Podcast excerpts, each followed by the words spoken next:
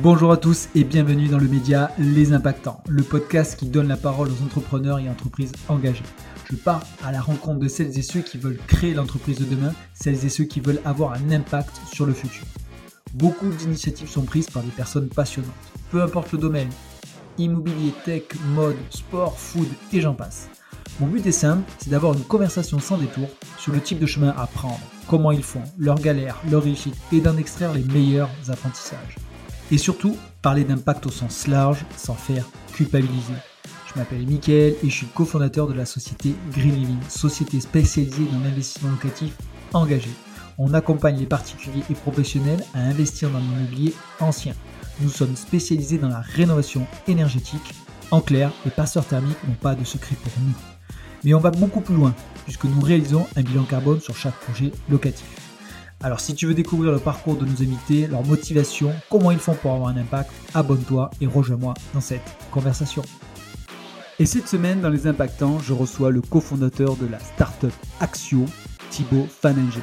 C'est l'un des acteurs les plus discrets du monde du bilan carbone. Et je suis d'autant plus honoré que c'est le premier enregistrement que réalise Thibaut. Alors vous demandez certainement c'est quoi un bilan carbone? Est-ce qu'on est concerné? Ce que je vous propose, c'est d'écouter Thibaut, il explique bien mieux comment. Bonne écoute. Donc l'objectif du podcast, euh, ça va être, euh, moi j'aime bien euh, faire le podcast, on va dire, en, trois grands domaines. c'est qu'en fait, ben, du coup, ben, j'aimerais voilà, que tu vas te présenter. moi, je veux savoir qui est Thibaut, l'entrepreneur, mais aussi, ben, tu es accompagné dans ton aventure. C'est aussi de, de, un petit peu parler de, tes associés, parler du cœur d'Axio, de en fait euh, ben voilà, comme euh, je te disais, d'un bilan carbone, son utilité, parce que les gens ont du mal un petit peu à percevoir euh, dans quel domaine, et vous, quand même, vous êtes assez transversal dans l'utilisation que vous faites du, bilan carbone, et puis aussi parler d'impact. voilà, j'ai quelques questions, il y a le Carbone Club un peu au milieu. bon, voilà, c'est le programme de cette petite heure d'enregistrement. Ça te va? Ouais, super, super. Bon, et eh bien écoute, la question fatidique de tout grand podcasteur, c'est Thibaut, qui es-tu? Présente-toi, délivre-toi. eh ben écoute, euh, enchanté Michael, merci de, de me recevoir. Euh, donc je m'appelle Thibaut Faninger, euh, j'ai 36 ans, je suis un des trois cofondateurs d'Axio. Je viens d'Alsace à la base, donc j'ai grandi à la campagne entre les Vosges et, le Jura. je suis ingénieur de formation, donc j'ai fait des études scientifiques dans une école généraliste et après j'ai fait un master de spécialisation aussi en, en ingénierie de l'environnement à Londres, à l'étranger donc. Euh, voilà, avant de commencer ma, ma carrière, euh, donc j'ai commencé à travailler en 2009 euh, dans le secteur du développement durable. tout de suite, j'ai fait mon stage de fin d'études en fait dans une, une, un petit cabinet de conseil, enfin petit, il y avait déjà 50 personnes à l'époque, mais qui s'appelait Biointelligence Service et qui était en fait un cabinet, un des pionniers en fait sur le métier de la quantification environnementale. puisque le fondateur de ce cabinet avait travaillé sur l'ACV, l'analyse de cycle de vie depuis les années 90. Euh, et donc le cabinet a vraiment beaucoup explosé dans les années 2000. Euh, donc euh, c'est là que j'ai un peu découvert bah, voilà, tous ces métiers de la quantification environnementale, que ce soit le bilan carbone, l'analyse de cycle de vie, les études d'impact. Donc j'ai été amené à beaucoup travailler pour des clients publics à ce moment-là, que ce soit l'ADEME en France, donc l'Agence de la transition écologique, la Commission européenne, qui lance pas mal d'études de ce genre-là, des clients privés aussi, et en particulier sur les sujets d'efficacité énergétique et de, des technologies de l'information et de la communication. Euh, donc le, cabinet était assez généraliste, hein, couvrait plein de sujets, euh, les déchets, l'eau, la santé, euh, l'énergie, etc. Donc moi j'étais plutôt dans le pôle dans le pôle énergie. le cabinet a été racheté par Deloitte en, en, 2013. donc on a intégré, on a fusionné avec les équipes sustainability de Deloitte. J'ai fait deux ans de plus en tant que manager dans, dans, dans ces équipes-là. le métier n'a pas vraiment changé à ce moment-là. Et puis après en 2015, j'ai un peu voulu voilà passer de l'autre côté de la barrière. Hein. Quand on est consultant, on se dit souvent on a, on a un peu la frustration parfois de pas pouvoir aller en profondeur dans les sujets, de ne pas être côté client euh, pour vraiment bien comprendre les enjeux des clients parfois. Hein, ça, ça, je pense que c'est un peu intrinsèque au métier euh, de savoir adapter le, le, temps et le budget à, à une mission donnée. Exact. Euh, et donc j'ai un peu, je suis passé plus dans le secteur de l'énergie, donc j'ai fait un, un VIE euh, chez EDF à San Francisco dans l'équipe Open Innovation qui fait partie de la R&D là-bas, donc ils ont un petit bureau de R&D qui était vraiment super parce que j'ai pu découvrir vraiment ben, tous les, les grands enjeux d'un d'un gros énergéticien comme EDF euh, qui faisait en plus du scouting euh, donc dans, dans, cette, dans cet environnement particulier qu'est la Silicon Valley. Euh, donc j'ai pu découvrir, bah, discuter avec des, des fonds d'investissement, des startups et faire un peu de la veille techno, hein, vraiment élargir mes, mes, horizons par rapport à ça. Et après, j'ai vécu deux ans au Sénégal, où j'ai pu un peu mettre en pratique bah, mes connaissances sur le, en termes d'accès à l'énergie. Euh, et en particulier le sujet de l'électrification rurale. Donc j'ai fait un peu d'auto-entrepreneuriat au Sénégal, un peu de business development aussi euh, pour, euh, pour des entreprises qui cherchaient à vendre des solutions là-bas de, de, gestion énergétique.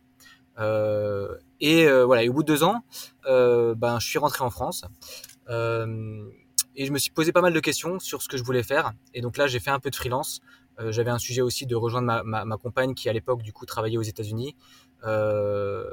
Euh, de voilà de trouver un poste euh, peut-être un peu sur mesure là-bas. Donc voilà, j'ai un peu erré entre freelance et et, euh, et, je me cherchais un petit peu. Et, euh, et, là est arrivé le Covid en fait. le, le, Covid et donc finalement on est on est tous les deux rentrés un peu précipitamment parce qu'à l'époque j'étais en visa touriste aux États-Unis hein, pour l'avoir de temps en temps, je faisais un peu des allers-retours, précipitamment en France parce que ça paraît un peu fou maintenant, mais en se replongeant dans le contexte de l'époque, euh, on se disait qu'est-ce qui va se passer? Bien sûr, Je pense qu'on a un niveau d'anxiété et de peur qui qu'on a un petit peu oublié aujourd'hui. Donc on s'est dit voilà le système de santé aux US euh, avec euh, ce contrat, c'est pas dingue. ce serait peut-être mieux qu'on rentre parce qu'on sait jamais ce qui peut se passer, comment ça peut tourner. Donc on rentre un peu en catastrophe et donc là confinement quelques mois, voilà. Et donc bah je moi je, ça faisait quelques temps que j'étais en discussion aussi avec avec Alex qui est un, un ami de, de promo hein, donc que je connais depuis bientôt 20 ans maintenant euh, voilà, qui lui en fait se lançait dans le wagon, qui avait quitté sa boîte pour se lancer dans le wagon, euh, donc un bootcamp en développement web et qui voulait monter une boîte. Et euh, voilà, et moi je, moi je portais un peu le sujet environnemental en, en apportant des idées de, de, de ce côté-là, et donc on discutait ensemble, on brainstormait. Et là en fait sur le Slack du wagon, par hasard, il il voit un message d'un mec qui s'appelle Laurent Barbézieux oui, et qui dit bah, je cherche des gens, je travaille sur le sujet de l'empreinte environnementale, du bilan carbone, j'ai commencé un truc, est-ce qu'il y a des gens intéressés? Et donc bah, on prend une bière tous les trois et, euh, et super fit. Et donc, euh, et Axo a démarré comme ça. D'accord. Alors, avant de rentrer dans le détail d'Axio, il y a une question là qui, qui m'est venue. Euh, parce qu'en fait, tu as quand même un parcours assez développement durable, assez environnemental. Mais de ton Alsace, là, du fin fond de ton Alsace, de ta campagne, si je comprends bien, quel village, ou en tout cas quelle bourgade alors mon village natal, euh, c'était Volschwiller, c'est presque à la frontière suisse. Ah, ok, je, connais. Euh, c'est des noms pas, pas évidents pour, euh, non, mais des noms alsaciens. D'où en fait ce parcours que tu as eu, en fait, de ton Alsace un peu profonde. comment la genèse ben, du coup de cette conscience un petit peu environnementale est venue Parce qu'en fait, tu as quand même un parcours très axé là-dessus. donc c'est venu comment? C'est marrant. alors, je pensais que tu me poserais un peu une question comme ça. Et, et finalement, et c'est pas, pas la première fois qu'on la pose. En fait, des fois, on me dit, mais c'est fou, euh, en fait, ça fait 15 ans que tu travailles dans le, dans le secteur. Et bah oui, mais en fait, moi, ça me paraît normal. C'est-à-dire que je pense qu'il y a vraiment eu depuis 4-5 euh, ans, peut-être la, la, canicule en, en 2018, encore une, enfin, une accélération, je pense, de la prise de conscience. Et donc peut-être encore plus de gens qui commencent à avoir cette conscience. Et tu, tu le ressens, toi, de, quand tu, tu retournes chez toi en Alsace, là, dans ton village Est-ce que, honnêtement, d'un point de vue personnel, ça, cette conscience-là, euh, elle est forte, euh, je dirais, ou mesurée, où les gens sont attentistes, tu vois, tu, tu la ressens vraiment? Je pense qu'on en, en, parle beaucoup plus, et d'autant plus que quand il y a des jeunes générations qui côtoient des plus vieilles générations. Enfin, moi, je le vois surtout dans mes, dans mes cousins cousines aussi, dont certains sont un peu plus jeunes que moi. Euh, J'ai l'impression qu'il n'y en a pas un là qui n'est pas conscient du, du, du sujet, qui veut pas faire quelque chose pour ça, quoi. Alors c'est peut-être un peu biaisé, mais, mais voilà, et donc je pense que ça, ça contribue aussi beaucoup à accélérer un peu le changement de mentalité, ou en tout cas la prise de conscience des aînés, des gens plus âgés, euh, bah voilà, qui, euh, qui ont peut-être un peu moins le, enfin plus d'aversion au risque, au changement, et euh, qui c'est pas forcément leur sujet de prédiction à la base. Donc voilà, quand tu as vécu toute ta vie avec ce sujet qui était un peu un angle mort, quand on arrive avec un truc nouveau sur la table, t'as pas forcément envie d'y passer euh, du temps à documenter pour un truc qui potentiellement va te faire angoisser, quoi, ce qui peut se comprendre, hein, tout à fait. Bah, euh, autour de toi, t'as pas des membres de ta famille qui t'ont dit, bah écoute Thibaut, ouais, bon, tes histoires de développement durable ou tes histoires de bilan carbone, euh, bon, euh, ok. non. Non. non, non, ça n'a jamais été ça. Et je pense que, en fait, moi, j'ai, voilà, j'ai pas eu de déclic environnemental. En fait, j'ai l'impression que j'ai toujours voulu faire ça. C'est toujours ce qui m'a intéressé. Et donc, je pense que ça vient aussi de mon éducation et certainement de mes, mes parents par rapport à ça. Même si j'ai, tu vois, j'ai pas de choses spécifiques à pointer du doigt, de moments ou de, de livres qui à un moment donné, euh, en fait, ça m'a toujours pas paru être la bonne chose à faire. Du coup, dans mon cursus d'ingé aussi, bah, j'ai pris la, la majeure en environnement, énergie, environnement, et je me suis jamais posé de questions sur qu'est-ce que je voulais faire d'autre. Voilà, ça m'a toujours paru assez naturel de faire ça. Et, et, du coup, je finis mon propos pour, pour te dire que maintenant, on passe un peu pour, euh, enfin, les gens qui travaillent depuis 15 ans dans le secteur pour des dinosaures, et moi, j'ai pas eu ce sentiment-là parce qu'en fait, à l'époque, il y avait déjà plein de gens et, qui travaillait sur le sujet. quoi. C'était pas, c'est pas quelque chose de nouveau. Et je pense que voilà, le fait que ça accélère encore illustre le fait que maintenant, bah c'est, super quoi. C'est super parce qu'on, je pense qu'on franchit encore un, cap supplémentaire dans le, plus seulement dans la prise de conscience, mais dans le nombre de gens en fait qui veulent s'engager là-dessus, qui se redirigent un petit peu au niveau de leur, euh, de leur, de leur métier, de leur formation, etc. Bah, en fait, j'allais rebondir sur ça parce que moi, la prise de conscience, si tu veux, euh, je pense que tout le monde l'a eu depuis toujours en fait. Tu vois, toute l'écologie ou l'environnement, euh, on en parle depuis des années, des années, des années, depuis Kyoto. Je crois que ça a été le, grand marqueur, je vais dire, que tout le monde a plus ou moins appris à l'école. Ou en tout cas, pour moi, quand j'en discute autour de moi, c'est vraiment le marqueur temporel qui, a. Ben, quand tu en parles, c'est vraiment cette période-là. Par contre, ce que je, ce que je, remarque, c'est que toi, euh, est-ce que euh, euh, dans tes différentes expériences, est-ce que tout ça a vraiment conditionné, on va dire En fait, j'ai l'impression qu'Axio, c'est quand même, bon, on va en parler plus précisément, mais c'est quand même, pas l'aboutissement, mais c'est quand même, ça regroupe beaucoup de compétences que, as, que tu as eues durant ton parcours pour pouvoir créer cette boîte, non? Ouais, ouais. c'est vrai que c'est, en fait, c'est un, retour presque à mon premier métier que voilà que j'ai enrichi d'autres choses dont je me sers aussi par ailleurs mais mais oui je l'ai un peu vécu comme ça comme un retour au truc et en mode on va faire quelque chose de différent on va apporter quelque chose en plus euh, et donc on arrive un peu à la à la, à la mission d'Axio euh, qui était de en quoi je trouve que c'est nouveau par rapport à, au métier de consultant que j'ai pu exercer il y a il y a 10 euh, il y a 10 15 ans c'est qu'en fait euh, bah, le côté frustrant, c'était de se dire on travaille pour un client. En général, c'est des grands comptes, des, des gens qui ont de l'argent, avec le risque que tu peux passer beaucoup de temps sur une mission et finalement euh, ton rapport ou ton truc peut avoir zéro impact parce que euh, ça va satisfaire le Respo RSE qui avait euh, une commande, mais ça va finir dans un tiroir et en fait ça va ça va avoir aucun impact au niveau de la stratégie de l'entreprise, ça va pas remonter à la direction, etc. Et donc en fait c'est une question de c'est un, gros travail que tu fais sur une mission donnée avec un gros risque que finalement s'il se passe rien, bah, tout ce travail là est inutile. L'autre constat, c'était de se dire aujourd'hui, il y a de plus en plus de, de pression qui s'exerce sur l'ensemble des entreprises. Et c'est un peu une question de, de, rendre euh, unanime le, besoin de faire des efforts. Un peu comme chaque citoyen, en fait. Aujourd'hui, chaque citoyen doit faire quelque chose. On peut pas se dire on, on attend que l'autre bouge. Euh, le changement climatique, c'est d'abord euh, aux Chinois parce qu'ils sont plus nombreux, aux Américains parce qu'ils ont une empreinte carbone individuelle plus importante. Non, en fait, voilà, faut, faut d'abord avant tout se centrer sur, sur soi alors c'est peut-être un peu naïf et utopique dit comme ça, mais c'est la réalité, on en est là. On n'en est pas au point où on se dit, en fait, il y a des gens qui sont exemplaires ou entreprises exemplaires et qui n'ont rien à faire. Non, en fait, aujourd'hui, tout le monde a quelque chose à faire et tout le monde a son point de départ et ses axes de progrès sur lesquels il doit se concentrer. Quoi. Et donc c'était de se dire, si on veut permettre ça, aujourd'hui, les solutions qui sont à disposition des grandes entreprises, bon, bah souvent c'est de passer par des cabinets de conseil parce qu'elles vont avoir les budgets, c'est pas un souci. Mais en fait, dès que tu descends un peu d'un cran en termes de taille, euh, bah, ces, ces entreprises-là n'ont pas les budgets tu vois, pour se faire accompagner, on pas 30 000 euros, 50 000 euros, parfois plus, à payer euh, chaque année dans un consultant pour l'aider à travailler le sujet. Et donc, elles sont face à un mur parce que c'est aussi euh, bah, ces entreprises de taille intermédiaire, voilà, à partir de 200, 300 salariés, bah, qui se retrouvent avec des pressions aussi euh, réglementaires, économiques, de la part de leurs actionnaires, de la part de leurs clients, qui sont de plus en plus pressantes euh, pour euh, au moins mesurer dans un premier temps, et aussi parfois agir et, et montrer qu'elles ont un vrai plan d'action, un vrai plan de transformation par rapport à ce sujet du, euh, du dérèglement climatique ouais. et d'autres sujets aussi. Et euh, juste, je voulais faire un focus sur tes associés parce que bon, toi, j'ai ouais. vu ton parcours, je l'écoute. Franchement, il y a, franchement, c'est dingue. Mais par contre, tes associés, est-ce qu'ils ont eu le même parcours pour arriver au même constat ou il y a, a, a peut-être euh, la complémentarité, il y a peut-être un, une personne plus financière, il y a un côté plus parce que toi, j'ai l'impression que es, la casquette environnementale t'apporte un peu cette, cette épaisseur là, là dedans. Mais est-ce que ouais. c'est quoi la complémentarité entre vous trois qui a fait et on va revenir, on va rentrer dans le dur euh, sur, dans Axio, mais qu'est-ce qui a fait que bah, du coup vous êtes complémentaires pour créer Axio? Ouais, alors euh, du coup, bah, Alex, c'est un ami de, de promo qui a aussi commencé sa carrière en fait dans le développement durable. Il a, il a été auditeur chez, euh, chez Ernst Young, donc il faisait des audits euh, par rapport au, au système d'échange des quotas européens. D'accord. Donc il allait visiter des sites industriels et il vérifiait les, les émissions par rapport à ça et d'autres missions. Et après, donc il a fait ça quelques années et après lui, il est, il est plus passé. Il a, c'est un très grand sportif donc le monde du sport. Il a, il a bossé pour le PSG pendant un certain temps, euh, puis après dans une start-up de, billetterie euh, sportive. Euh, donc lui, c'était plutôt le côté écosystème start-up, un peu son, fil rouge dans sa carrière jusque-là. et je pense que ça, il avait toujours aussi cette fibre environnement, hein, puisqu'il a, il a commencé sa carrière en tant qu'auditeur, mais après finalement, il y avait d'autres sujets qui l'intéressaient et finalement peut-être que c'est vrai que j'en ai jamais parlé ouvertement avec lui mais mais peut-être que le fait que de voir aussi que les choses s'accélèrent il s'est dit bah, bah c'est peut-être le moment de revenir à ce sujet environnement en combinant un peu un peu toute cette connaissance aussi du milieu des startups pour lancer la mienne et, et voilà faire fructifier en fait mes expériences passées pour monter ma propre entreprise. Quoi. D'accord. Et, et, et, Laurent, et du coup Laurent était consultant en stratégie. Euh, donc et lui clairement, euh, je pense qu'il a eu un moment euh, donc il bossait pas spécifiquement hein, sur des sujets environnement et il a un moment où sur son temps perso il s'est rendu compte qu'il passait beaucoup trop de temps à, lire des bouquins, à écouter des confs de Jean Covici sur YouTube euh, que, de raison. Et, donc il s'est dit en fait euh, c'est que je suis pas à ma place dans, ce travail.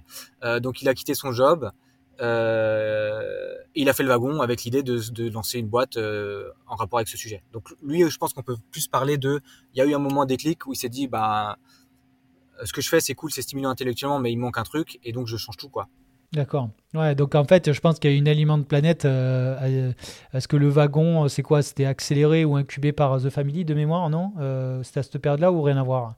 Euh, alors ça s'est lancé à cette période-là. Après, je sais pas si c'était dedans, mais bon, euh... bon, ok, peu, peu, peu, peu, importe. Mais parce qu'en fait, euh, du coup, euh, sans transition, on va parler d'Axio.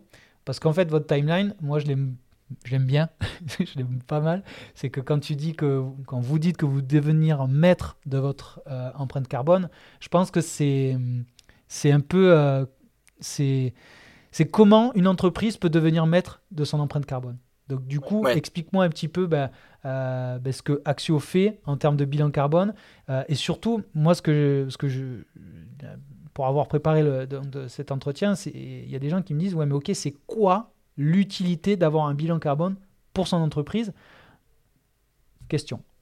Ok, alors du coup Axio, qu'est-ce qu'on fait? Donc on fournit une plateforme euh, en ligne, donc un software as a service, un SaaS, hein, euh, qui, euh, qui a pour mission de porter l'ensemble de A à Z, donc le- l'exercice de transition euh, bas carbone d'une entreprise. Le bilan carbone dans cette euh, démarche-là, c'est une des étapes, c'est le point de départ, c'est le diagnostic. Mais c'est évidemment pas l'alpha et l'oméga de la démarche de transition. Euh, le bilan carbone, c'est quoi? C'est euh, oui, c'est vraiment un diagnostic, c'est un point de départ on- qui va nous dire, OK, où sont nos principaux enjeux, nos principaux risques, nos opportunités de réduire plus rapidement, plus efficacement nos, euh, euh, nos émissions, qui va venir orienter l'action et rendre du coup la transition plus pragmatique, plus efficace euh, bah, dans, cette, euh, dans cette nécessité, cette volonté de vouloir... de devoir travailler dans un environnement contraint en termes de ressources humaines et financières, il faut faire des choix, il faut faire les bons. quoi. C'est un petit peu ça la philosophie générale du bilan carbone. Et donc le bilan carbone est un exercice qui permet, avec des points de repère, un tableau de bord qui permet de, de dire est-ce que je suis dans la bonne, quelle direction je dois prendre, et après au fur et à mesure de prendre, de faire des points d'étape et vérifier qu'on est bien dans la bonne direction. Parce Voilà que, si je le simplifie un petit peu. ouais. Parce qu'en fait, ce qu'il y a, c'est que, euh, ce que pour compléter, c'est parce que bon, sans trahir de secret, moi je, le dis, euh, je suis client Axio, on est euh, chez Greenlink client Axio. et donc en fait, ce que la plateforme permet aussi pour des néophytes comme nous, parce que vous, en tant qu'expert et vu l'expérience que vous aviez, c'est qu'en fait, nous, en gros, on avait. bon, on est sur la verticale immobilière, donc on pourra peut-être en, parler plus en détail. Mais le truc, c'est que c'est difficile de pouvoir bien collecter la donnée, comment la mesurer et comment la réduire, et si tenter, euh, comment la compenser ou comment, quelles sont les actions à faire à la suite de tout ça. Parce que c'est bien de collecter, c'est bien de dire, de mesurer ces tant de kilos, tonnes de CO2, mais un, la première action, c'est de réduire avant de dépenser de l'argent, parce que c'est voilà, et c'est comment potentiellement la compenser, si tant est que ce soit la, meilleure des solutions. Euh, parce qu'en fait, je trouve que chez Axio, vous avez quand même un... En fait, la manière dont vous l'abordez, je trouve, moi, c'est ça qui m'a frappé, c'est que vous évangélisez quand même euh, le... je- Je trouve que vous, ne mettez pas trop de technique. En fait, vous mettez la technique au service euh, du bilan carbone. Et ça, nous, on, on l'a perçu sur cette, euh, sur, ouais, c'est sur, dé- sur cette démocratisation que, que vous faites. hein. Et, euh, et là où je voulais t'amener, c'est que vous avez quand même deux formules pour accompagner les gens, je- de mémoire. hein. Euh, ouais, tout à fait. Parce qu'en fait, tu, tu pourrais te dire, oui, bon, je mets un SAS et ciao, tu vois. Euh, sauf qu'en fait, euh, vous, vous avez le SAS, donc pour les gens peut-être qui sont un peu plus aboutis. Et il y a aussi euh, cet accompagnement que nous, d'ailleurs, on a pris euh, sur, euh, sur les 12 premiers mois. Euh, Est-ce que tu peux nous en dire un peu plus en détail pour que les gens se projettent, en fait, se disent pas, ben voilà, j'ai un SAS, je rentre mes données, mais lesquelles, comment Voilà, c'est un peu rentrer un peu dans le détail des prestations que vous faites, parce que Ouais. elles sont quand même, elles ont, nous, on les a trouvées assez pertinentes. Donc effectivement, donc on a on a une, première partie de l'offre qui est bah, un abonnement sur une licence annuelle à la plateforme, donc qui permet de porter l'ensemble de cette démarche-là, donc avec euh, un module de bilan carbone, mais aussi un module de, trajectoire de réduction, un module de plan d'action, un catalogue de partenaires, etc. Donc, le, comme je disais tout à l'heure, le bilan carbone n'est qu'une des briques, que le point de départ de, cette démarche-là, mais la plateforme ne se réduit pas à ça. Et après, de manière complémentaire, parce que comme tu l'as dit, le bilan carbone, c'est pas juste un sujet technique, mm. ça doit, c'est un sujet stratégique pour l'entreprise. Donc en fait, c'est pas juste une question, euh, un enjeu calculatoire. Euh, eh bien, on va fournir euh, de l'accompagnement à nos clients en fonction de leurs besoins. En fait, on sert un petit peu de ressources tampons aux ressources dont ils ne disposent pas forcément à date ou par rapport aux compétences qu'ils n'ont pas forcément à date. Donc notre enjeu, c'est en fait de considérer que le client a une enveloppe financière ou de ressources humaines limitée par rapport à cet enjeu, ce qui est tout à fait normal, et de dire aujourd'hui, s'il n'a pas suffisamment de ressources, en fait, c'est à nous de lui apporter les ressources nécessaires pour qu'il puisse initier l'exercice et avancer quand même. Ah, mais avec le but de faire en sorte que ce temps qu'on va passer, nous, de notre côté, euh, sur un bilan, sur l'accompagnement, soit progressivement transféré dans le temps du côté du client au fur et à mesure qu'en fait qu'il s'approprie euh, la méthode, qu'il s'approprie l'exercice et que ça devienne plus facile pour lui parce que in fine ça lui reviendra toujours moins cher d'être autonome entre guillemets plus ou moins euh, sur son exercice de collecte, etc., que de faire appel à nous en tant que prestataire externe, où euh, voilà, où ça, ça lui coûte plus cher logiquement. Et donc, mais et ça c'est dans la logique de maximiser avec une enveloppe donnée ce que l'entreprise cliente est capable de faire. Euh, et donc, on espère en fait arriver à un horizon où toute son enveloppe ne passe pas simplement dans un exercice de mesure du bilan, mais qu'il y a justement du budget pour bah, mettre en œuvre des vraies actions de réduction parce que c'est là qu'est le, cœur du sujet. Et là aussi, évidemment, ça coûte de l'argent et des ressources humaines de, lancer des vrais projets de transformation et des actions de réduction. Oui, parce qu'en fait, du coup, euh, je pense que la plupart de vos clients prennent, je, pense, au début l'accompagnement, non? Parce qu'à un moment donné. Très, ouais, on a les trois quarts de nos clients, effectivement, qui, euh, qui prennent de l'accompagnement. Après, voilà, je te, comme je te le disais, l'accompagnement, ça peut être une demi-journée comme 10 euh, jours en fait. Hein. Donc nous vraiment on sert de ressources tampon à ça, euh, avec cette volonté de au maximum faire que ce soit un accompagnement de, de, formation, de montée en compétence du client, pour ne pas qu'on refasse nous après année les mêmes choses pour le compte de notre client. C'est pas ça qui nous intéresse. Non mais bien sûr, mais je pense qu'au début tu as besoin de savoir, en tout cas nous c'est comme ça qu'on l'a traduit, euh, de savoir quel est le, de mettre la bonne émission dans la bonne case et surtout l'interpréter. Parce qu'en fait, euh, on peut remplir des cases, mais à un moment donné, euh, si derrière euh, l'analyse que tu en fais, elle est complètement erronée, et surtout, c'est qu'en fait, maintenant, c'est que le bilan carbone, ben, c'est un mot qui, comment dire, qui, est généraliste, mais qui va devenir, je pense, ça c'est mon point de vue, hein, je pense qu'on va le partager, mais je pense que dans quelques années, toute société va réaliser un bilan carbone. Donc à un moment donné, mais il faut savoir aussi comment le faire. Euh, et tu vois, moi, la question que je me, posais, c'est que c'est, quel est le secteur qui est le plus en avance? Parce que euh, le bilan carbone et de ton expérience que tu nous as exposé, bon, il y a certains secteurs, tu vois, euh, le secteur, ben voilà, je crois que c'était, dans quelle boîte des photovoltaïques, non? Tu, me disais tout à l'heure que tu as bossé, non, dans le secteur de l'énergie, je veux dire. Ouais, dans l'énergie, ouais. J'ai bossé chez EDF et après dans des startups en bisev euh, quand j'étais au Sénégal, ouais. Ben voilà, donc il y a certaines sociétés qui sont, euh, ou secteurs, euh, qui sont quand même très en avance. Et moi, la, question que je me posais, c'est ben, à aujourd'hui, est-ce que tous les secteurs bon, sont potentiellement concernés, mais lesquels sont le plus en avance et lesquels sont les plus en retard de ton retour d'expérience? Alors c'est assez... ouais, c'est une très bonne question. Il n'y a, a, pas de secteur qui nous apparaît vraiment très en avance par rapport à, aux autres il y a en fait différents enjeux, différents drivers par secteur. Sur tout ce qui est construction, gestion immobilière, il y a évidemment des gros enjeux réglementaires. C'est un secteur sur lequel la réglementation est en avance entre guillemets par rapport à d'autres secteurs. Euh, voilà, avec la, la, la RE, euh, la RE 2020 et toutes les obligations réglementaires là sur la rénovation au niveau de la gestion. Euh, et donc, on a quand même beaucoup d'acteurs qui sont forcément euh, un peu contraints et, et drivés par ça. Euh, même si on se rend compte que c'est ça reste un exercice compliqué parce que euh, ils n'ont pas forcément les ressources et la compréhension nécessaires pour euh, respecter les deadlines réglementaires. Donc, euh, enfin, les choses avancent petit à petit, mais voilà, c'est pas Enfin, mon message, c'est que c'est pas parce qu'il y a une réglementation qu'en fait tout le secteur devient conforme à cette réglementation du jour au lendemain, hein, évidemment. Ah, bah, clairement, moi je l'ai vu là pour te faire un parallèle dans mon ancien métier parce que j'ai bossé dans un bureau d'études euh, pour tout ce qui est test d'étanchéité à l'air RT 2012. Euh, bien que la loi, euh, il y ait des obligations, hein, il y a certaines personnes qui. Et c'est là où j'allais préciser ma, ma, question c'est quel est le secteur qui émet le plus de résistance? Parce qu'en fait, comme tu le dis, tu as beau avoir des labels, des normes, il y en a, ils se mettent se pètent pas, au pli, mais ils, traînent un peu la patte, quoi. J'en vois pas forcément. Si je poursuis un peu mon tour d'horizon, tu vois, au-delà de, la construction, donc gestion immobilière, après, tu as tous les secteurs de retail, d'alimentation, textile, qui sont très euh, drivés par euh, leur image euh, vis-à-vis de leurs consommateurs. Donc là, c'est des, acteurs en B2C.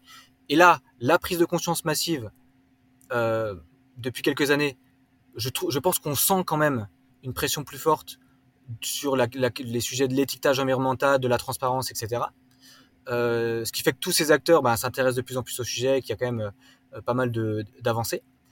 et après, il y a des secteurs aussi qui sont déjà soumis à de la réglementation par rapport justement au système européen de euh, système d'échange de quotas européen euh, qui est en place depuis 2005.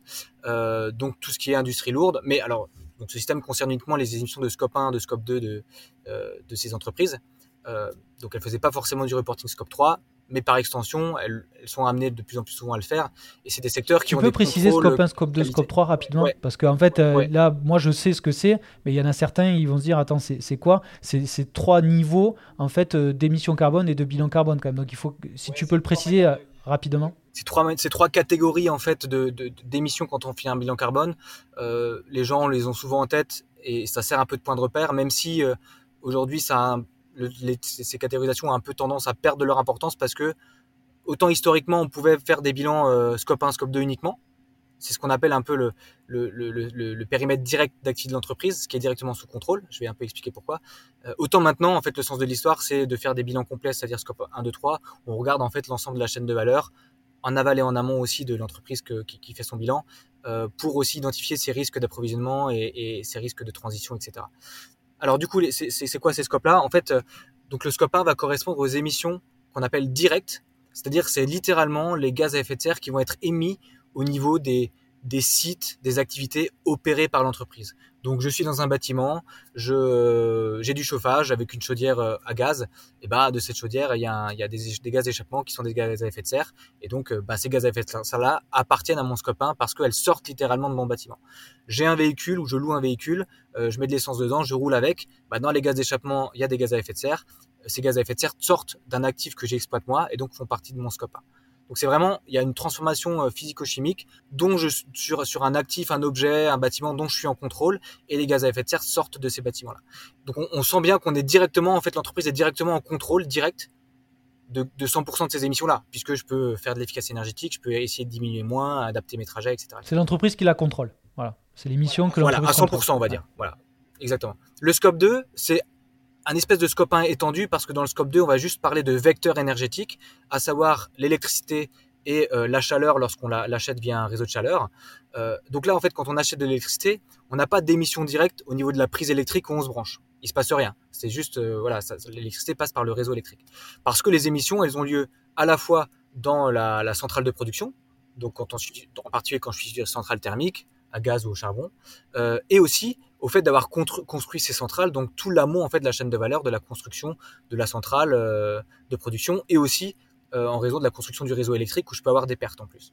Euh, mais donc finalement, on est, c'est un scope étendu. Pourquoi? Parce qu'en fait, l'entreprise reste quand même 100% en contrôle de ses émissions, quasiment parce qu'elle contrôle sa consommation mais c'est un peu différent du scope 1 parce que les émissions, il n'y a aucune émission directe au niveau du site de l'entreprise, puisque les émissions, on est sur un vecteur énergétique qui n'émet rien sur son lieu de consommation, mais dont les émissions sont liées à sa production, c'est-à-dire soit à la production d'électricité quand je parle d'électricité, soit à la chaudière du réseau de chaleur quand je suis sur un, réseau de chaleur.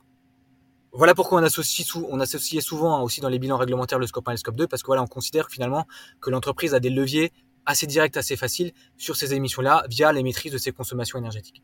Et après, le scope 3, ça va être tout le reste. Ça va être finalement toutes les émissions qui sont, sans lesquelles, qui sont liées à des flux sans lesquels mon, mon entreprise ne pourrait pas exercer en fait une activité euh, telle qu'elle l'exerce aujourd'hui.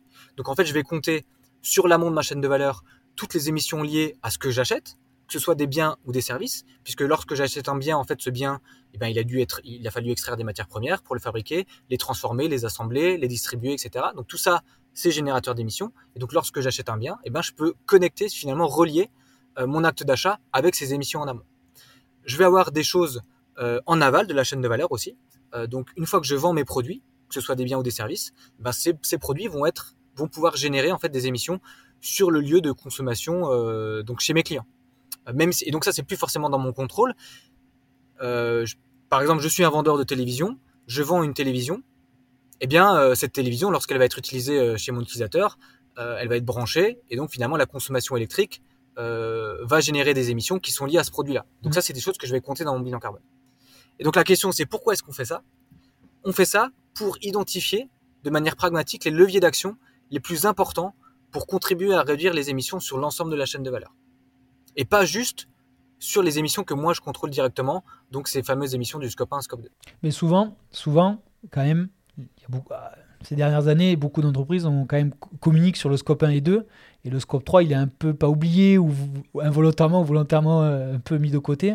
Euh, et c'est souvent ce qui est un peu décrié. C'est qu'en fait, quand on communique sur le bilan carbone, on dit euh, oui, j'ai un bilan carbone de X, mais souvent, euh, le, le, on communique pas trop sur le scope. Alors que si, tu, absolument. si tu veux vraiment faire un bilan carbone le plus. alors après, ça en vient un peu ce que je disais tout à l'heure, c'est que il est évident, peut-être sur certaines activités, c'est pour ça aussi qu'il y en a certains qui sont plus ou moins en avance euh, que d'autres, c'est de pouvoir calculer ces euh, émissions directes et indirectes et d'avoir ce fameux scope 3. C'est, et, du coup, tu vois un petit peu les boîtes avec qui vous bossez, est-ce qu'il y en a, ben justement, le scope 3 est clairement pas possible ou c'est une réticence un peu culturelle où, euh, euh, où ils veulent pas y aller, tout simplement. Parce que moi, c'est la question que je me pose. C'est qu'au scope 1 ou 2, nous, chez Greening, on peut le faire. Mais le scope 3, franchement, il y a des réticences euh, de part et d'autre. Donc, nous, on y va, on y va à fond, on est, mais on n'est pas les seuls dans le scope 3. Tu, tu vois ce que je veux dire? Ouais, bien sûr, bien sûr. Alors du coup, oui, tu as, raison, tu as entièrement raison. Ça pose des, des challenges au niveau de la, collecte de cette donnée, c'est clair. Alors, est-ce que les, on a des, est-ce que les entreprises sont réticentes? Je pense qu'on, je suis peut-être un peu biaisé parce que euh, nous, avec nos prospects et nos clients, euh, on est quasiment systématiquement sur, euh, sur du scope 1, 2, 3 aujourd'hui. En tout cas, dans l'idée, dans la volonté. Euh, parfois, quand on fait des réunions de lancement, en comité élargi, on est un peu challengé sur le pourquoi. Mais attendez, pourquoi À quoi ça sert? En fait, ça c'est pas des émissions que moi je contrôle. du coup, il y a du double compte, etc. Je comprends pas très bien. Donc évidemment, on est amené à faire un petit peu de, sensibilisation et expliquer pourquoi c'est important si juste j'explique pourquoi c'est important, parce que si je reprends mon petit exemple là du, fabricant de téléviseurs, euh, en fait, si je veux trouver un levier d'action le plus efficace possible, le plus pragmatique, peut-être que mon action, c'est d'éco-concevoir ma télé pour faire baisser de 50% la consommation électrique pendant la phase d'utilisation, parce que si je vends des millions de télé, c'est ça qui va avoir un impact massif, et beaucoup plus important qu'en fait euh, réduire, euh, améliorer l'efficacité énergétique dans mes sites de production. Mais ça, ça demande d'avoir un bilan complet pour avoir les ordres de grandeur euh, et, et, vraiment voilà savoir bah en fait si 80% euh, de mes émissions c'est mon scope 3 aval, mon enjeu c'est d'éco-concevoir mes produits.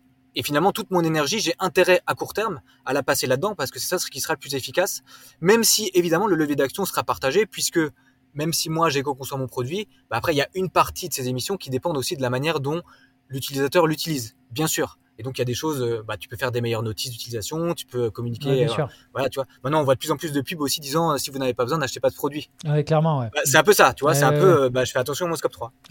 Mais tu vois, alors j'ai peut-être une question un peu ah, bête ou naïve, mais tu vois, l'exemple de la télé est très bonne. c'est qu'en fait, tu vois, par exemple, quand tu prends le scope 3, tu, donc la personne, donc le, le, fabricant ou le fournisseur va calculer un petit peu la consommation d'énergie potentielle que va avoir son client, c'est ça, si je comprends bien? Alors, où il s'arrête. Bah, en fait, ma... je, te, je, te, pousse ma question pour parce que peut-être qu'elle est, elle est, elle est, nulle, mais je vais la poser parce que moi, je suis, j'achète ta télé, je consomme de l'électricité, ok? Donc, est-ce qu'il y a un doublon de, de, de calcul d'émissions où à un moment donné, euh, chacun s'arrête euh, Tu vois, tu, tu, comprends un peu la question? Bah, C'est la question très fréquente, hein, donc elle n'est pas nulle du tout. C'est une question qu'on a quasiment systématiquement. Donc effectivement, en fait, quand on fait ça, quand on fait un bilan carbone, scope 1, 2, 3, comme on regarde l'ensemble de la chaîne de valeur de l'entreprise, bah, en fait, d'un point de vue théorique, on remonte presque jusqu'à tout la montée de sa chaîne de valeur et on, descend jusqu'à tout l'aval. Évidemment, en pratique, on a souvent à un moment donné, on s'arrête parce que euh, c'est trop compliqué, on n'a pas la donnée, on estime que l'entreprise de toute façon n'a pas de levier d'action au-delà de ce périmètre. Euh, voilà. Et donc en fait, si tu prends plusieurs entreprises dans la même chaîne de valeur, en fait, bah, il y a des, des, des, segments de quantification qui vont être exactement les mêmes dans mmh. leur bilan carbone. Ça, c'est pas un souci. Effectivement du coup, il y a une forme de double compte si on considère ces, bilans comme ça, mais c'est pas un souci parce que le bilan carbone n'est pas un objet qui sert à fournir une vision consolidée d'une chaîne de valeur ou d'un territoire ou même d'un pays.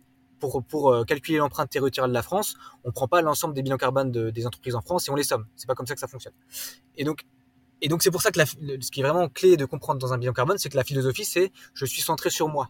Je m'en fiche de ce que font les autres.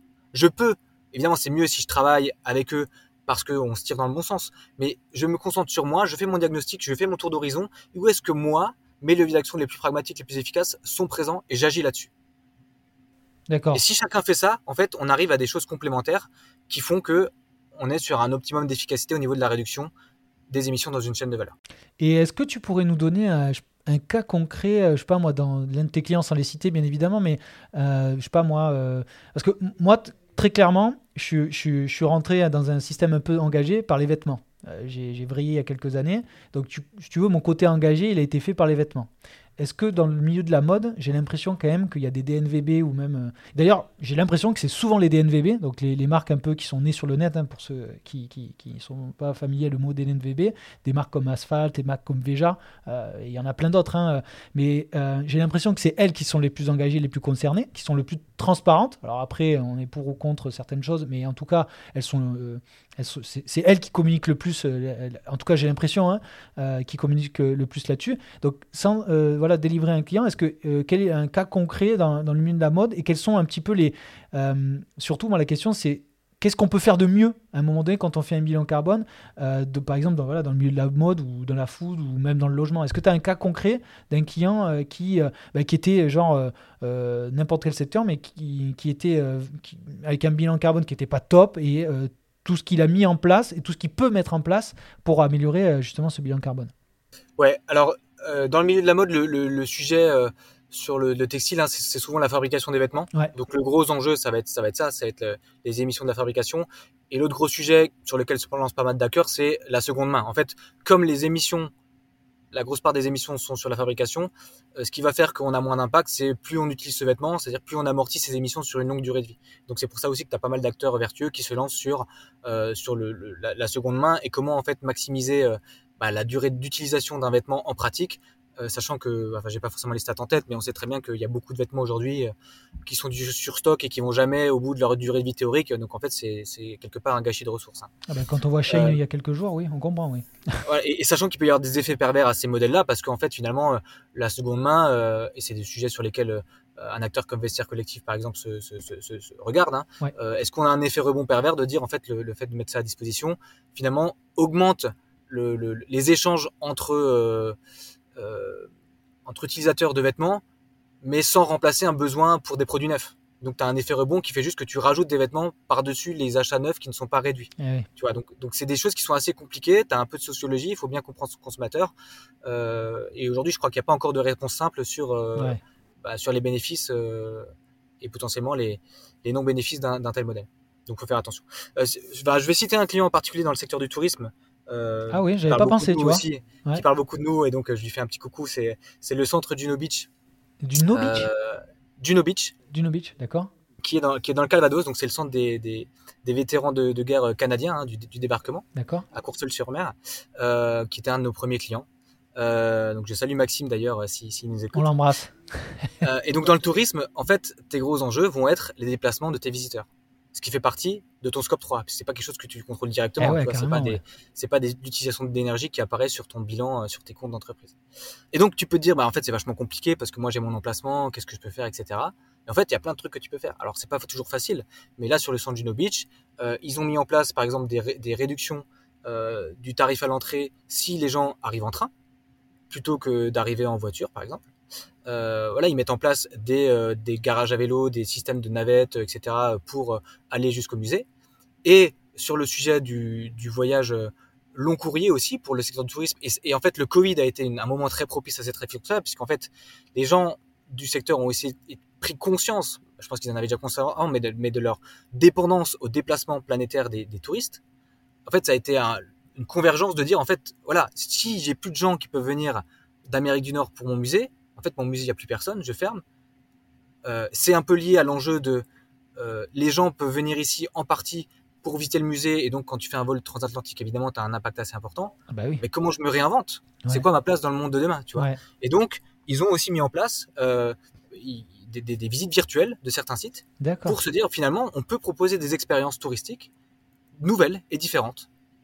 En, en prenant en compte ben le, euh, le critère voilà euh, impact environnemental, la partie déplacement des, visiteurs, ce qui euh, converge aussi avec finalement une, diversification et un, une baisse du risque de bah, qu'est-ce qui se passe en fait si les flux physiques sont coupés quoi pour une raison climatique ou pour une autre. Bah, c'est génial, c'est génial cet exemple. Mais du coup, c'est bien de mettre ça en place. Mais c'est quoi le retour client?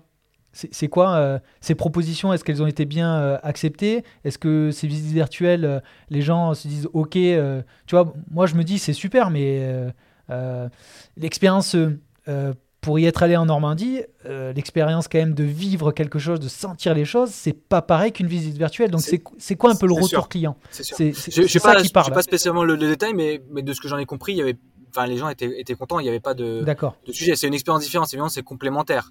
Et si tu peux, quelque part, là, c'est sûr que le service rendu sera différent. Mais en fait, je pense que ce dont il faut avoir confiance, conscience, pardon, c'est que dans un monde compatible avec des objectifs bas carbone, euh, il y a des choses qui doivent disparaître aussi. D'accord, quoi donc? Bah, enfin, du coup, c'est pas à moi de dire ce qui doit disparaître, mais euh, c'est évident que des activités très émissives ne peuvent pas perdurer de manière aussi intense qu'aujourd'hui. Que, euh, et donc, c'est pas simplement des choses nouvelles qui doivent apparaître, c'est aussi des, des, des, secteurs d'activité euh, qui doivent euh, se transformer et faire disparaître des choses qui existent aujourd'hui. Tu, tu, parles de quoi? Des énergies fossiles, de tout comme ça ou non? Voilà, de, tout ce qui va consommer de manière intense l'énergie fossile. Le secteur de l'aviation, est-ce que dans 20 ans, on peut avoir, se permettre d'avoir autant d'avions qui, qui, qui, volent encore? Euh, J'en suis pas, j'en suis pas convaincu. Euh, est-ce qu'on peut continuer d'avoir les gens qui mangent encore autant de viande avec bah, toute l'énergie qui est cachée aussi dans, dans cette production? Euh, Je suis pas convaincu non plus, etc., etc. Donc en fait, tôt ou tard, on va se frotter à des, à des barrières physiques euh, qui font qu'on aurait plutôt intérêt à les anticiper, ces barrières-là. Parce que tu penses que, est-ce que tu es de ceux qui disent qu'il faut zéro avion ou zéro viande, ou tu es ceux, de ceux qui disent euh, il faut réduire fortement euh, et s'adapter avec le monde de demain? Je pense que le zéro est, est pas un objectif euh, réaliste dans le sens où ça, ça, peut faire peur et c'est pas forcément quelque chose de souhaitable non plus dans l'absolu. Euh, tu vois, si on parle de la viande, en fait, la viande, euh, c'est un sujet compliqué. Il n'y a pas que le, en plus l'indicateur carbone à prendre en compte pour ça, évidemment. C'est des sujets de d'eau, de, biodiversité aussi, etc., d'aménagement du territoire. Euh, et si, as, si tu considères un monde où tu as un petit peu d'élevage extensif, c'est très bien parce que ça te permet aussi de, de traiter d'autres enjeux par là. Mm. C'est aussi, voilà, c'est une question d'équilibre. donc, pour répondre à ta question, je suis pas sûr, pour des raisons de fond et pour des raisons de symbolique que l'objectif zéro soit quelque chose de souhaitable, euh, en tout cas à afficher. D'accord, ouais, ouais. Non, mais moi, je suis assez d'accord avec ça. Je, je, vois pas. En fait, j'arrive pas à imaginer euh, du zéro partout. Je veux dire, à un moment donné, les gens ont besoin de bouger. On l'a vu avec le Covid. Quoi. Je veux dire, ça a été un marqueur, je veux dire, très, très, très important. Euh, et puis les gens ont besoin de se nourrir. Alors après, je dis pas qu'il faut avoir du 100% viande, je pense qu'effectivement, il faut être un petit peu mesuré sur sa consommation, mais je pense que moi, je suis d'un coin, tu peux pas avoir ce, discours-là, il, euh, passe pas, il passe pas. Et d'un côté, je peux le comprendre, parce que de passer de 100 à... En fait, il y a certains qui passent, le discours c'est de 100 à 0, mais moi je pense quand même, euh, il y a quand même un entre-deux qu'on peut... je pense qu'il y a quand même de l'éducation à faire, d'expliquer aux gens. De, euh, parce que si tu écoutes ceux qui passent de 100 à 0, euh, non, écoute, on passe de 100 à 80, 80 à 50, et peut-être que le, le, curseur, il est peut-être à 30 ou 40. Tu vois, je, je, je sais pas, mais c'est un peu. En tout cas, c'est mon avis euh, personnel. Je pense que le 0. En fait, c'est entièrement aligné avec la, philosophie d'un bilan carbone. Parce que quand tu fais un bilan carbone, en fait, tu vois, c'est ça le, but, c'est d'identifier tes gros postes d'émission. Et souvent, tu as un peu le, principe de Pareto, c'est un 80-20. C'est-à-dire que 80% de tes impacts viennent de 20% des causes. tu vois? Donc en fait, traite 20% des causes et euh, tu auras fait le gros du boulot, tu vois. Et après, tu vois, euh, est-ce que ça vaut le coup d'aller plus loin, dans quelle mesure et combien ça te coûte. Bah là, c'est pareil, tu vois, une réduction de 100 à 0, euh, c'est extrêmement compliqué, extrêmement coûteux.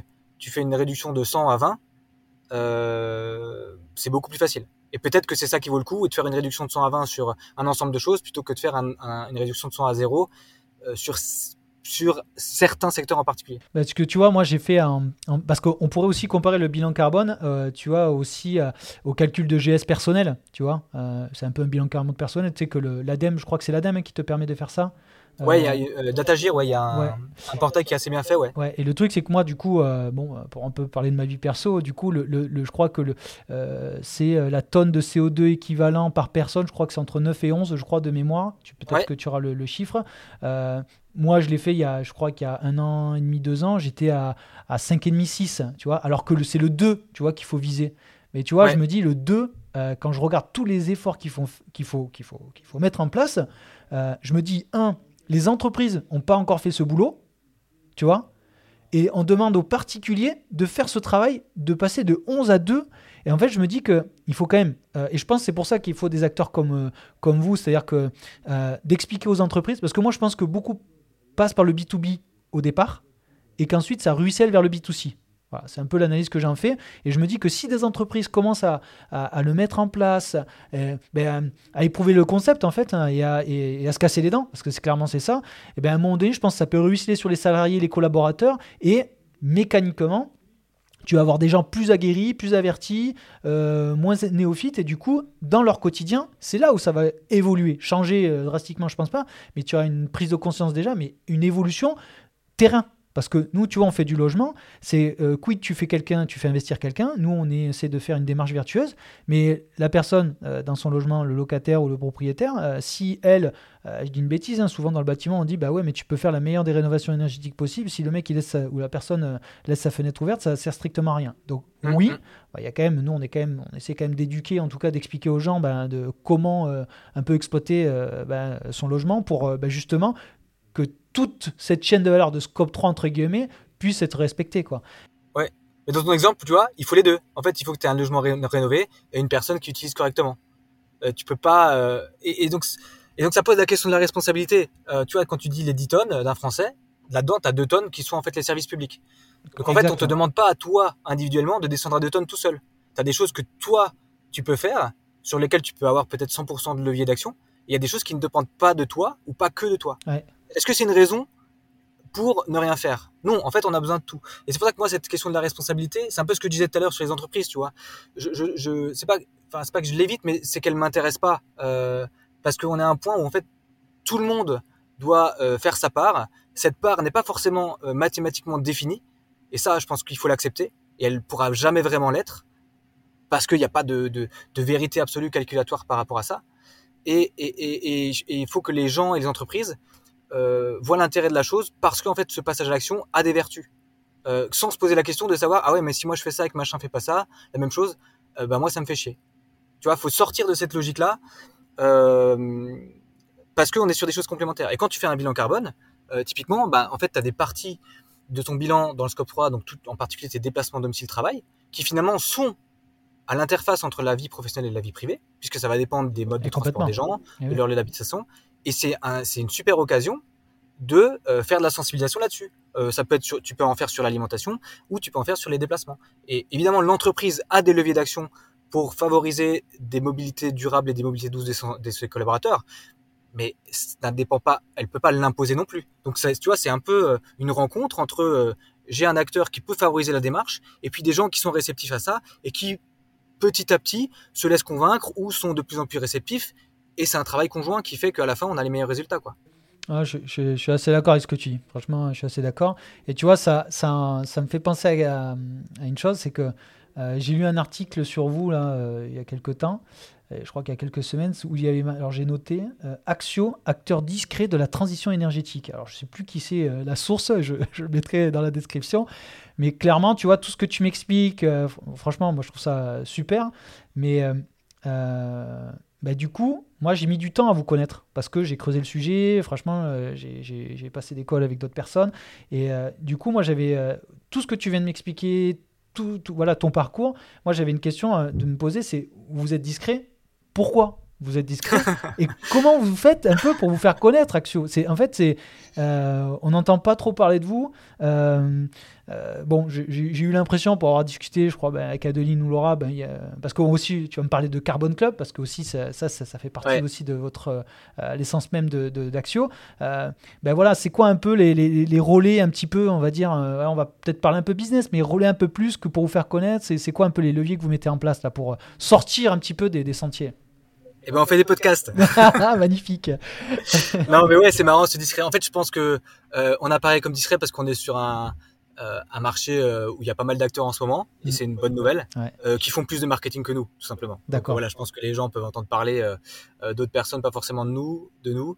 voilà, c'est pas forcément notre levier préférentiel pour se faire connaître. Nous, on aime bien notre enjeu, c'est surtout de la satisfaction client et après, en fait, nos clients sont en fait les, les, personnes qui parlent le mieux de nous.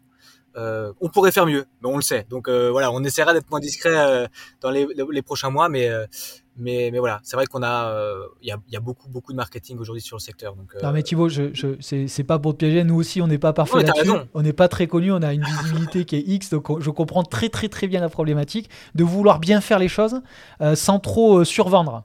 Parce que tu, tu vois, c'est trop de faire marketing, des fois, c'est voilà, c'est lourd, quoi. Tu vois, même nous dans notre domaine, on est ultra concurrentiel, donc je comprends tout à fait. Mais surtout, c'est que bah, à un moment donné, il faut quand même se montrer, euh, être visible, bah, d'où la naissance de ce podcast, hein, tu vois. Euh, donc c'est important. Mais quand même, vous, vous avez quand même, tu vas me reprendre, mais est-ce que vous avez fait une levée de fonds ou pas de levée ou oui, vous étiez chez Fit Partner Il y a environ deux ans. Ouais, d'accord. Euh, ouais, on a fait une levée de fonds. Donc ça, est-ce que ça, c'est pas aussi, ça vous permet pas parce que vous avez recruté aussi, euh, ça vous a permis de recruter aussi peut-être. Ça nous a permis, voilà, aujourd'hui on est une 25 personnes dans l'équipe, donc ça nous a permis de passer de 5 personnes à, 25, hein, euh, puisque en étant ça, l'essentiel de nos coûts, c'est c'est des, des, des, salaires de, de, personnes. donc c'est ça qui nous a fait pas mal grossir. effectivement. Et après, non, mais tu as, raison sur le, sur le constat de, on est, on discret, je, je suis en toute transparence, c'est à moitié euh, assumé et à moitié on essaie de faire mieux. Bon, ben, je crois que ben, c'est exactement, on est exactement pareil. Ben, du coup, allez, parle-moi de Carbone Club. Parce que moi, je suis venu au premier Carbone euh, sous, euh, sous l'impulsion de Laura, que je passe le bonjour. Et franchement, je, je, me suis régalé. j'ai pas pu venir pour le deuxième, mais le premier, et on n'était pas encore client, pour tout te dire, voilà, pour la petite anecdote. Ah oui, c'est vrai. C'est vrai qu'à l'époque, vous étiez On n'était pas, encore client euh, parce que nos besoins, on les a commencés qu'en début d'année 2023. Mais en fait, euh, je dis pas que ça nous a ferré, mais euh, je me dis qu'en fait, c'est ce genre euh, de réunion. Alors, c'est vrai que c'était technique, mais par contre, il y avait des retours d'expérience de différents secteurs. Et ça, ça c'est génial, ça. Donc, bah, voilà. Bah, parle-moi un peu de carbone, parce que sinon, je vais en parler. je vais Ouais, bah, c'est dommage, t'es pas pu venir. On a eu la deuxième édition euh, il y, a, y, a, un gros mois là, on avait euh, encore un peu plus de monde, on avait une cinquantaine de personnes, euh, donc c'était super. Et alors le but du, du c'est quoi le, le concept? C'est en fait, comme tu disais tout à l'heure, c'est pas juste un sujet technique, c'est un, un, sujet, c'est un sujet humain en fait, la question de la transformation des entreprises. Donc le, le bilan, c'est un outil qui est au service de l'humain. ça ne fera jamais tout, ça ne prendra pas les décisions, les décisions difficiles et ça ne, ça ne mettra pas en place tout seul les actions de, qui sont nécessaires à la transition d'une entreprise. Euh, après, il y a plein de barrières en fait qui se dressent. C'est euh, une fois que tu as un plan d'action, tu es RSPO RSE, il faut des budgets, il faut des gens motivés, il faut euh, l'aval de ta direction, il faut des solutions adéquates, c'est il faut du temps. Voilà, il faut plein de trucs. et donc c'est pas un outil qui résout ça. Et donc nous, notre idée avec ce, ce, ce club, c'est finalement de favoriser, d'avoir un espace d'échange privilégié pour que les principalement les RESPO RSE, mais pas que, puisque vous, à votre taille, évidemment, vous n'en avez pas encore, mais donc les, mm. les, gens qui se saisissent du sujet au sein des, des entreprises euh, qui, qui, qui, qu'on accompagne, euh, puissent parler entre eux, qu'on puisse identifier finalement des, des, des, patterns, des problèmes récurrents, qui ne sont pas des problèmes nécessairement techniques, euh, relatifs au bilan, qui sont d'autres choses. Euh, après, je suis dans ma, voilà, je suis dans la merge de transition.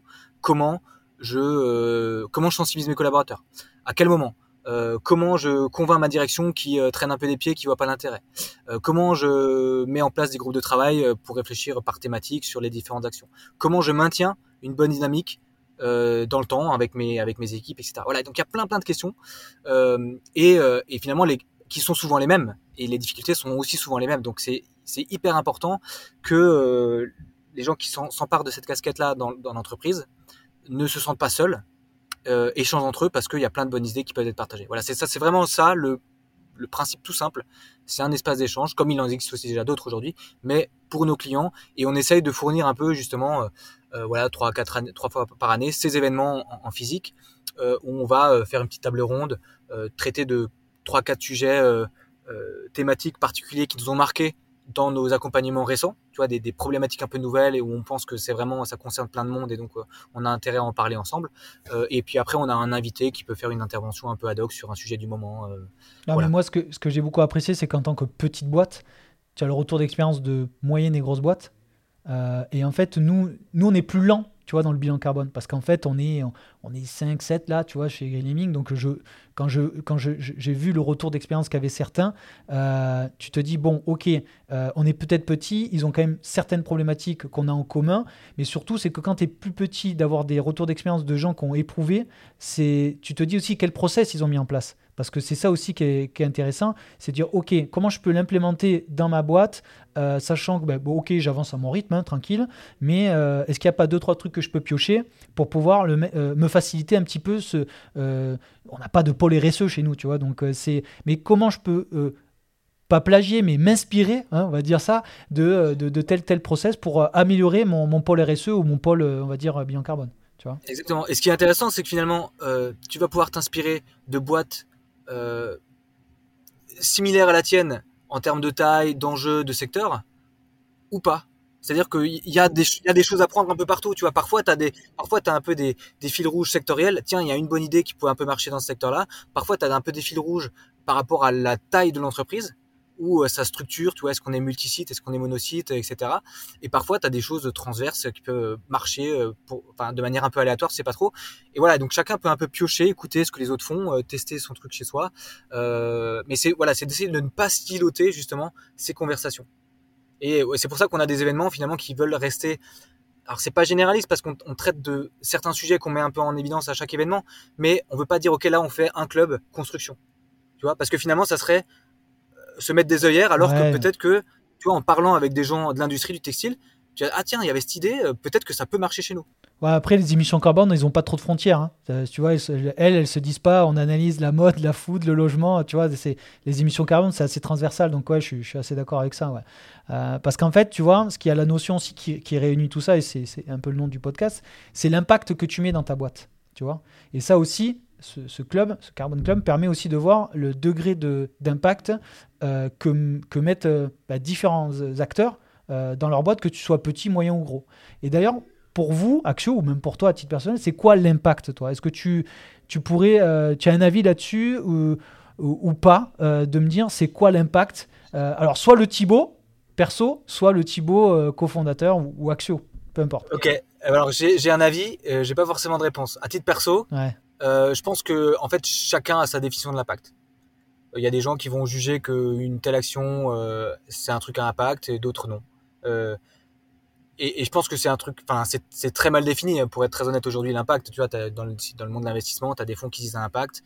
Euh, bon, ils vont avoir des métriques, mais tu pourrais juger que c'est pas suffisant ou que euh, c'est pas suffisamment rigoureux enfin par rapport à d'autres fonds qui n'ont pas forcément les métriques mais finalement qui disent pas impact mais en fait ils font aussi de l'impact euh, donc je t'avoue que personnellement j'ai un peu de mal à cerner ce qu'on met aujourd'hui derrière impact parce que je pense que c'est pas très bien défini mmh. et que chacun va pouvoir estimer finalement ce qu'il fait euh, et je pense que c'est humain a, a une forme d'impact et après si tu confrontes des points de vue euh, de personnes qui ont des idées un petit peu à des niveaux d'exigence différents bah la personne la plus exigeante va se dire que l'autre personne qui pense avoir de l'impact, elle n'en a pas quoi, à son niveau. Ah bah si, tu, parles à une personne qui est plutôt militante ou une personne plus engagée, en fait, euh, tu vois, la, Exactement. La, définition peut être large.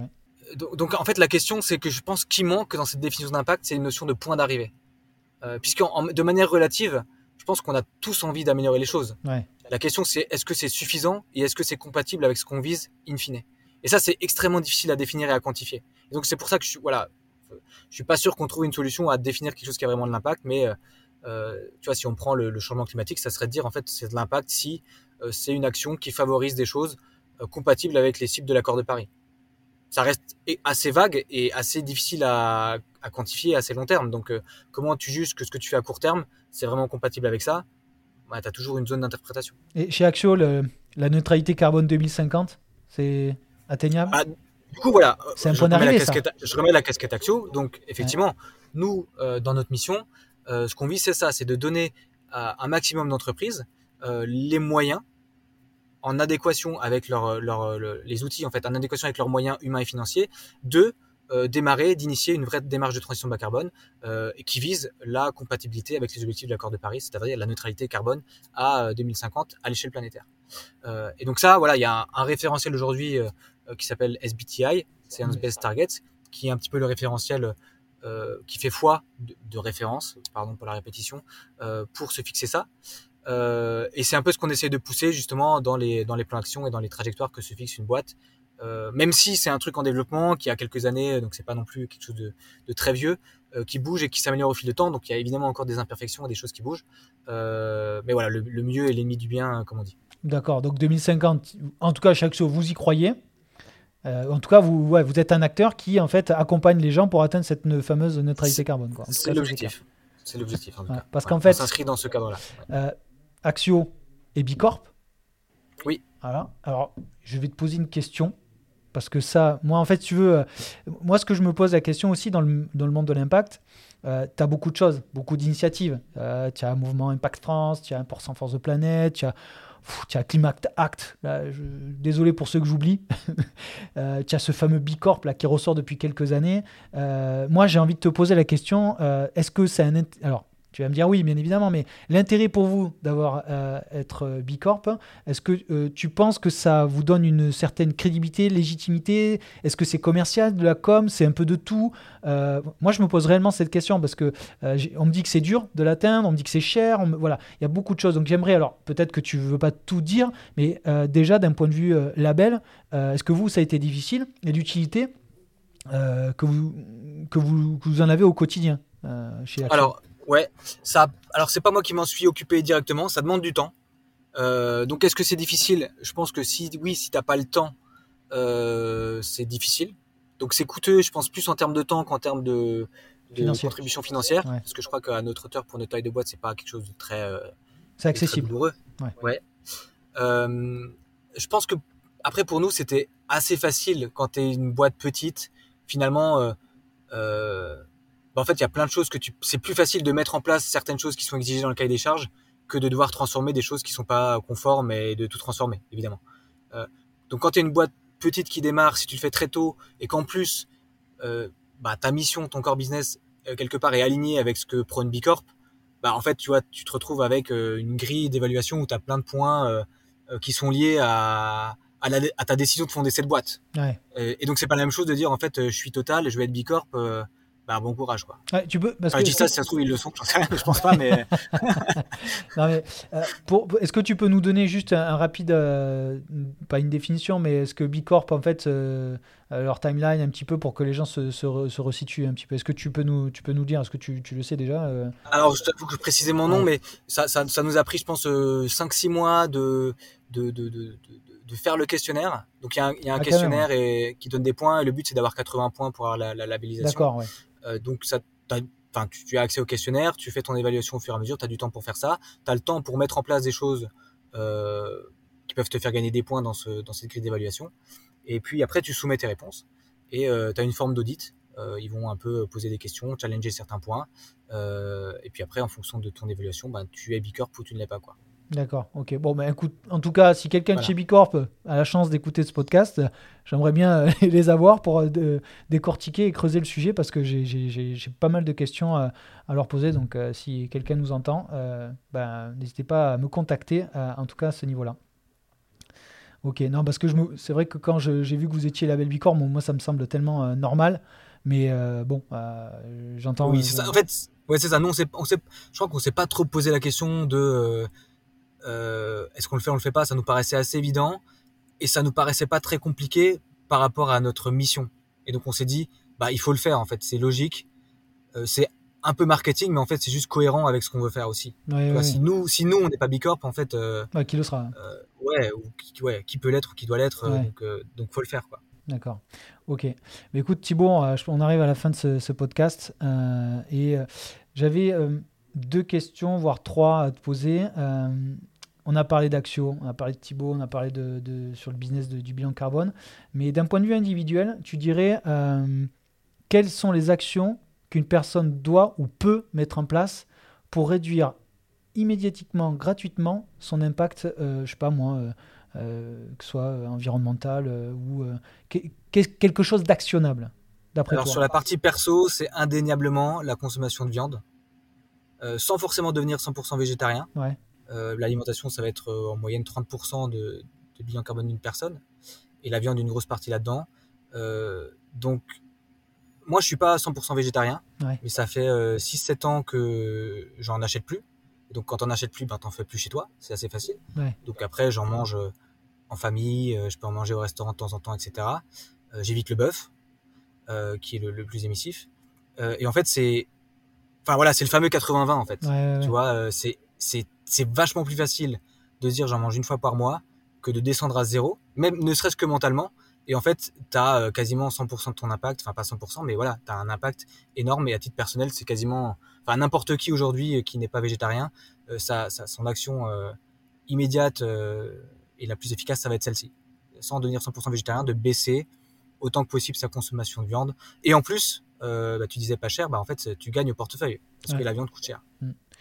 Et tu te considérerais, alors c'est pas une question piège, mais tu te considérerais plutôt militant, concerné, engagé, ou tu te situes par rapport à ça dans l'impact, toi, au sens général? Euh, Je me sens pas particulièrement une âme de, de militant. Je, pense que mon engagement, il, passe avant tout dans. Et il est avant tout passé dans ma vie pro, hmm. euh, jusque-là. Donc, c'est, je me, voilà, j'ai envie, je me sens en accord avec ce que je fais et c'est ça qui compte pour moi. Est-ce que ça m'exonère entièrement de faire des actions à côté non, pas forcément, mais là, je t'avoue que euh, en fondant une startup, t'as pas forcément le temps de faire en plus euh, sur tes sur tes soirées week-end d'autres choses. Euh, c'est un peu des moments dans ta vie où tu fais des tu fais des choix. mais voilà, peut-être que j'aurai d'autres moments dans ma vie où, il y aura d'autres formes de d'engagement, de, voire de militantisme qui pourront un petit peu revenir. D'accord. Mais voilà, après, je donc, donc engagé de par ce que je fais, pas particulièrement militant, même si je pense qu'on a tous un rôle à jouer. On, est, on peut tous être le militant de quelqu'un, en fait. D'accord. Oui, oui, ouais, de potentiellement convaincre avec ses actions euh, une personne euh, par effet de, rebond. Euh, je comprends ce que tu veux dire. Et, juste le point par rapport à ça, c'est vraiment, on retombe un peu sur cette question de, des, responsabilités. C'est un peu pareil sur la, la, l'exemplarité. En fait, personne ne sera jamais exemplaire à 100%. Et donc, en fait, dans ce, cette forme de militantisme où tu parles avec les autres de ce que tu peux faire, je pense qu'il faut surtout se garder faire attention à ne, pas vouloir paraître comme la personne exemplaire qui fait tout bien, parce que ça ne sera jamais le cas. En fait, il y aura toujours des choses qui seront plus difficiles pour toi à renoncer. Et ça, faut l'accepter. Voilà, on est tous humains, on aime des choses différentes et des choses, on est habitué à faire comme ça depuis longtemps. C'est plus facile ou plus ou moins facile pour nous de changer certaines choses. Euh, et, et faut, je pense qu'il faut surtout pas rentrer dans ce débat-là de dire ah oui mais toi tu fais ça, moi je fais ça, mais à côté je fais ça donc j'ai le droit de le faire alors que toi regarde. et là tu rentres dans des trucs où tu vois es dans du renvoi de responsabilité et en général ça mène nulle part. Ouais, non, mais donc il faut toujours essayer d'avoir des dialogues constructifs sur dire ah oui voilà il y a sur ce sujet bah moi j'essaie de faire ça. Euh, chacun peut le faire à son échelle. Un autre sujet pour moi ça c'est plus dur mais voilà que chacun en fait essaye de faire ce qu'il peut faire sur sur les différents volets. Euh, en s'attachant d'abord à traiter ces gros postes d'émission parce que voilà le fameux 80-20 donc euh, action immédiate évidente l'alimentation pour commencer la, viande. Euh, après il y a des cas particuliers hein, mais, c'est souvent ça et donc voilà un petit peu le, le message là-dessus sur la question de la responsabilité. Ouais, mais je, alors je suis vraiment d'accord avec ce que tu dis parce qu'en fait, tu vois, c'est l'essence même du podcast, c'est de parler d'impact au sens général sans faire culpabiliser les gens. parce que je pense qu'on est entre le 0 à 100, comme je disais tout à l'heure, je pense qu'il y a un accompagnement intermédiaire à, avoir. Et je pense que ce que tu dis, et en tout cas, voilà, la diffusion de ce podcast et de boîtes comme toi, de comme vous, comme Axio, je pense que c'est hyper important de vous entendre et surtout les entrepreneurs qu'il y a derrière. Parce que là, il y a, il y a la boîte Axio, c'est cool, mais derrière, il y a trois fondateurs, il y a, X collaborateurs qui, bah, voilà, qui sont imprégnés, je pense, perfusés un petit peu de, tout ça et c'est important de, les mettre en avant. Donc, du coup, euh, est, euh, est-ce que tu as une actu, je sais pas moi, euh, euh, réclame, c'est la partie réclame du podcast. Est-ce que tu as une actu que tu veux faire partager, un truc euh, qui arrive chez Axio aujourd'hui, court terme, long terme, ou pas du tout, il n'y a rien, tout, tout, va bien chez Axio Ouais, tout va bien, on n'a pas forcément d'actu particulière là. Ouais. J'ai pas de date pour annoncer le prochain Carbon Club, ça aurait été bah, Il y, en aura un, c'est sûr. Il y en aura un. Oui, oui bien sûr, il y en aura un. On part sur trois, trois par an, donc je pense qu'il sera vers la rentrée, je pense en septembre-octobre peut-être octobre. D'accord, tu peux dire où ça se trouve hein, Je crois que les deux étaient chez 50 Partners ou pas du tout? Ouais, c'est ça. Donc on est effectivement euh, accéléré euh, euh, par 50 Partners depuis, depuis deux ans. On a cette chance-là, qui est un super, enfin c'est un super encadrement. Et donc ils sont aussi, voilà, ils nous, ils nous, fournissent une salle où on réalise ces événements-là, qui est un, super lieu aussi. Ah oui, c'est Donc après, ça, ça, pose la question quand même du format. On s'est posé la question aujourd'hui, c'est physique. Les deux premières éditions étaient physiques. Donc évidemment, tous nos clients ne sont pas basés à Paris, donc c'est parfois un peu compliqué pour eux de revenir et on le comprend. Euh, voilà, donc on, se pose un peu la question du format. Est-ce qu'on peut imaginer d'autres choses euh, sans vouloir faire le peut-être l'approche duale qui est toujours un peu compliquée aussi techniquement et tu as, une asymétrie aussi dans les échanges que les gens peuvent avoir, donc c'est pas forcément ce qu'on souhaite. Mais voilà, on réfléchit à cette question. On a bien conscience, il y a des clients qui n'ont pas encore pu nous joindre à Paris, qui nous, qui nous écoutent de ce sujet-là, et on va essayer d'apporter une réponse à ça. D'accord. Bon. Euh, où est-ce que les gens peuvent te contacter, que ce soit pour business, perso, des questions sur le, bilan carbone, échanger euh, euh, Est-ce qu'on contacte direct Laura? Parce que bon, moi j'ai eu affaire à, Laura, mais est-ce qu'on te contacte toi ou on va sur la page Axio? Voilà, dis-nous. ouais, bah, sur la page Axio, il y a voilà, il y a un bouton de contact. sinon, bah, moi je suis, je suis sur LinkedIn facilement trouvable.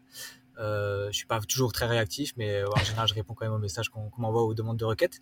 Euh, voilà. Puis sinon, effectivement, via la, via la page d'accueil d'Axio. Bon, ok, on mettra tout ça en description sans problème. Mais écoute, Thibaut, merci beaucoup, merci infiniment euh, d'avoir participé au podcast des Impactants. Euh, et j'espère à très très vite pour un Carbon Club version 3, en tout cas. Et eh ben, merci à toi de m'avoir reçu, c'était un plaisir. À très vite. Ciao, ciao. Salut. Les Impactants, c'est terminé pour aujourd'hui. Merci d'avoir écouté cet épisode jusqu'à la fin. J'espère que ça vous a plu. Parler d'impact au sens large, sans faire culpabiliser, touche tout le monde. Alors abonnez-vous pour ne rien rater et surtout, laissez un commentaire 5 étoiles, c'est comme ça que l'on pourra se faire connaître par un maximum de personnes. Merci et à très vite.